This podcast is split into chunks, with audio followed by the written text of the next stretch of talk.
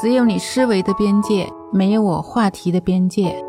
喜马拉雅的听众朋友们，大家好，我是林采宜。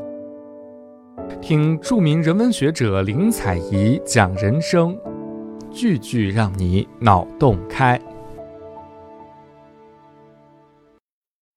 林采宜老师的粉丝群成立喽！关注微信公众号“财生道”，回复“女神”就可以和林采宜老师聊天喽。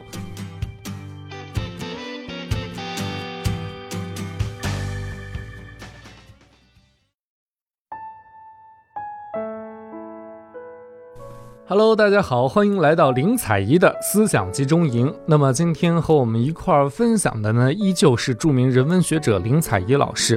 林老师啊，我今天有一个问题想请教您，我不知道您朋友圈里面有没有这种现象啊，就是每天吐槽自己心累。那有些人呢，就是说啊，我自己每天忙忙碌碌，然后挤公交特别的累，是身体上的累。有些人呢，说自己心累，为各种各样的人际关系啊。职场业绩的焦虑呀，特别的累。嗯，其实我是属于后者，我也觉得累。那我今天想请教您的是，人为什么会活得这么累？我们不能每天活得舒服一点吗？我期望的生活就是每天上班发发自拍，然后呢写写评论，每天可以吃好吃的。对我觉得这样的人生应该是幸福的吧。其实你活得累，本质上是由于你内心的。某一种攀比，其实这种攀比也是一种禁忌。就说你不允许自己活得不如人家，而你跟别人比较的标准是什么呢？无非是收入，无非是你吃的、穿的、住的。那么这样一来的话，这内心就有一个非常大的压力。这个压力就是你生怕自己的收入不如人家，职位不如人家，所以活得累。有人说这个监狱是什么？阿拉伯妇女头上的面纱就是她的监狱。那么，为什么会有这流动的监狱？是因为她在面纱后面，她的行为有很多的约束。所以说，我们之所以活得累啊，不是你生活中需要的物质得不到满足，而是你内心想要的东西没有得到满足。大多数时候，我们想要的东西远远超过了我们需要的东西，所以我们很累。我们的累是由于欲望，而这种欲望呢，来自于社会给你的攀比性。其实这种攀比就是一种禁忌。林老师，照您这么说，很多人活得累是自找的，所以文凭和学历重不重要呢？我给大家举个例子。就是我在上高中的时候，同宿舍有个女生，那么天天晚上十点钟以后，她都要打着手电筒在那温课。她唯一的目标那时候就是一个好成绩。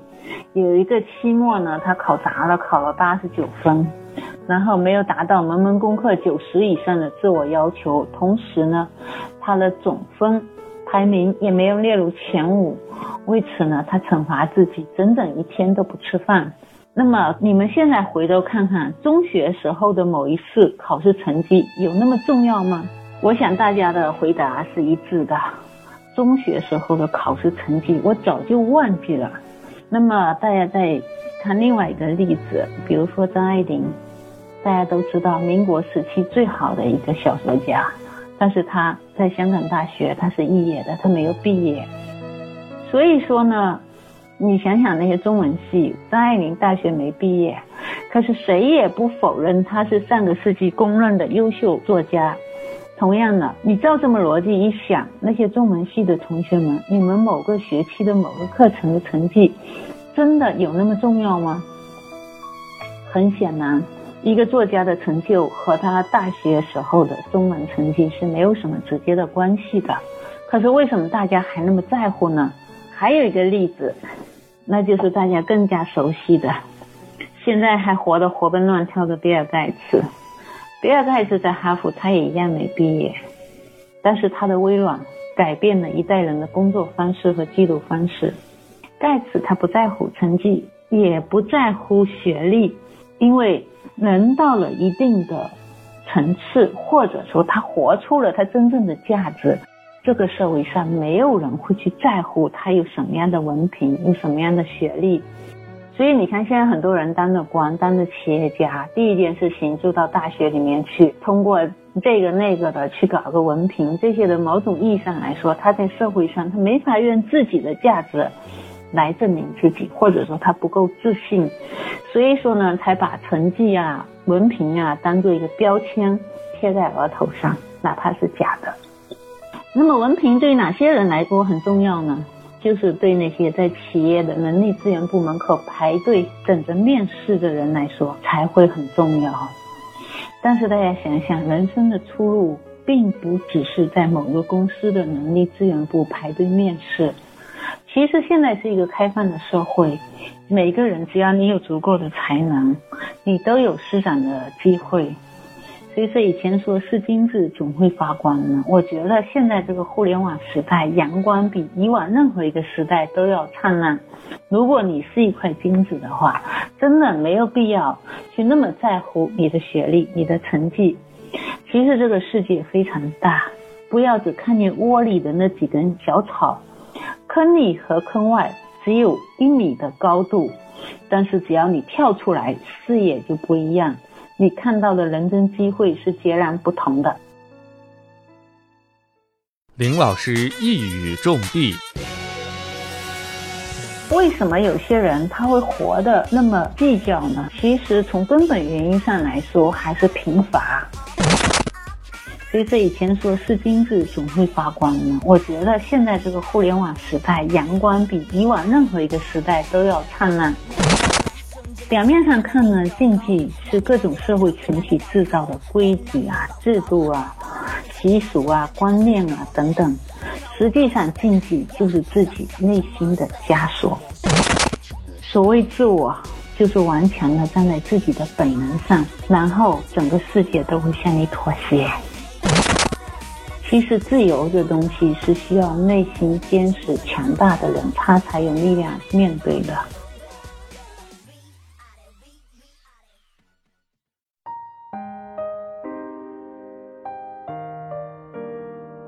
林老师，这个社会上是不是给人一种禁忌？就是说，这种禁忌让你不得不每天努力，然后自我的完善。当然，我认为自我完善是对的，但是就是要看你要用一种什么样的方式。其实，禁忌从本质上来说，它来自于恐惧。活在禁忌中的人，大部分是因为懦弱。在讲人为什么因为恐惧而懦弱之前呢，我先讲讲什么叫做自我。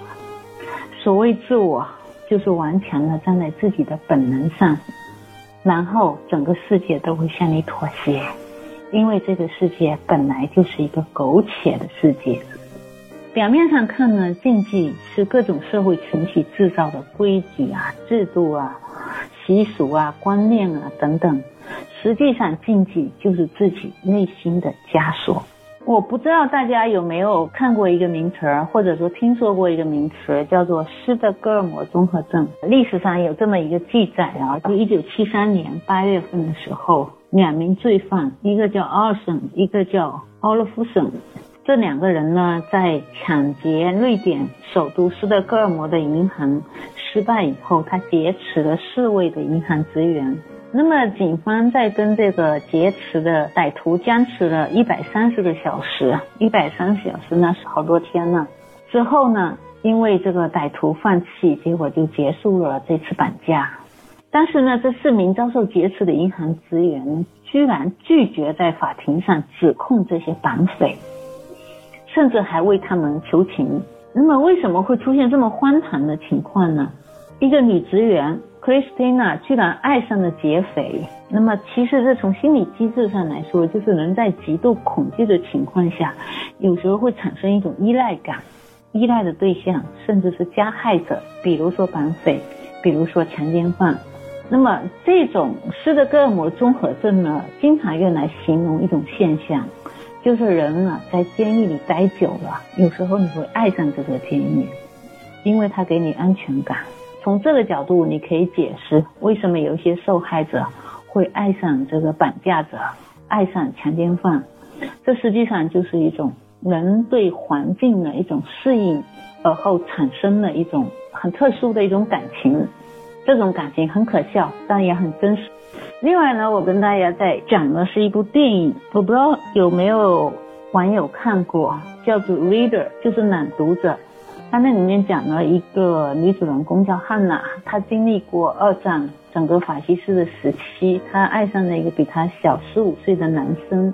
然后这个女主人公后来战后就坐了牢，被关进监狱，因为被指控她是帮助纳粹杀害犹太人的一个帮凶嘛。在服刑二十年以后获得自由的那一天，她选择了上吊自杀。那么或许这个汉娜她自杀的原因有很多，但是其中很重要的一点就是，二十年监狱生活使她已经无法适应监狱外面的自由世界。重返社会使她产生一种深深的恐惧感，这种恐惧使她选择了自杀。所以说呢，很多人都说自己哦，我渴望自由，但是真的吗？其实很多人说的那个自由啊，或者向往自由啊，都是叶公好龙。其实自由这东西是需要内心坚实强大的人，他才有力量面对的。我看过一本书，那里面讲了自由就像一个绿色的大屋顶，很多人在这个大屋顶下他是不知所措的。所以说你要选择自由的话，你是必须要有内心的一种强大和自立。这里就回答一个问题：为什么社会上有那么多荆棘？也就是说，我们大多数人是没有监狱的体验的。没有监狱的时候，有时候我们会选择什么呢？那么没有监狱的时候，我们有时候会用习俗、文化观念来构造一种看不见的栅栏，并用这些栅栏来约束个体，保持群体的统一性。这时候呢，禁忌实际上就是无形的监狱。所以说，真正的约束是人内心的约束，真正的监狱是看不见的监狱，它无所不在。那按照您这样说的话，也就是说是。我可以活得自我，但是我这样的自我是不是可以伤害别人的？我觉得这个问题是我们需要讨论的。就是说我活得自我，我可以伤害别人，或者说是我不能伤害别人。当然不可以伤害别人，这个是人际界限当中最基本的原则。可是我觉得，就是每个人在每一个阶段，就是应该有自己应该做的事儿。比如说学生，在他学习的阶段。他就应该好好学习，取得一个这样的好成绩。我认为，无论对于高中生、初中生、小学生还是大学生都一样，成绩并不重要。把成绩看得太重的人，这个这个孩子一辈子都活得紧巴巴的。我的孩子上小学，我就告诉他，考多少分根本没关系，你活得快乐，学到知识就可以了。你觉得自己每天有成长就 OK 了，成绩真的不重要。那按照您这么说的话，那就是我们怎么做才可以，就说停止习惯性的这种批判自己，也就是林老师说的，那我是该剁左手呢，还是剁右手？说实话，剁左手、剁右手，我都不舍得，那毕竟都是我的手啊。这样你告诉自己，所有人都有缺点，所以我也应该有缺点，这样你拿刀了那个右手就会停下来的，因为所有的人的左手都是有缺陷的。他们都不剁，为什么我要剁呢？啊，那你就跟自己的缺点好好相处。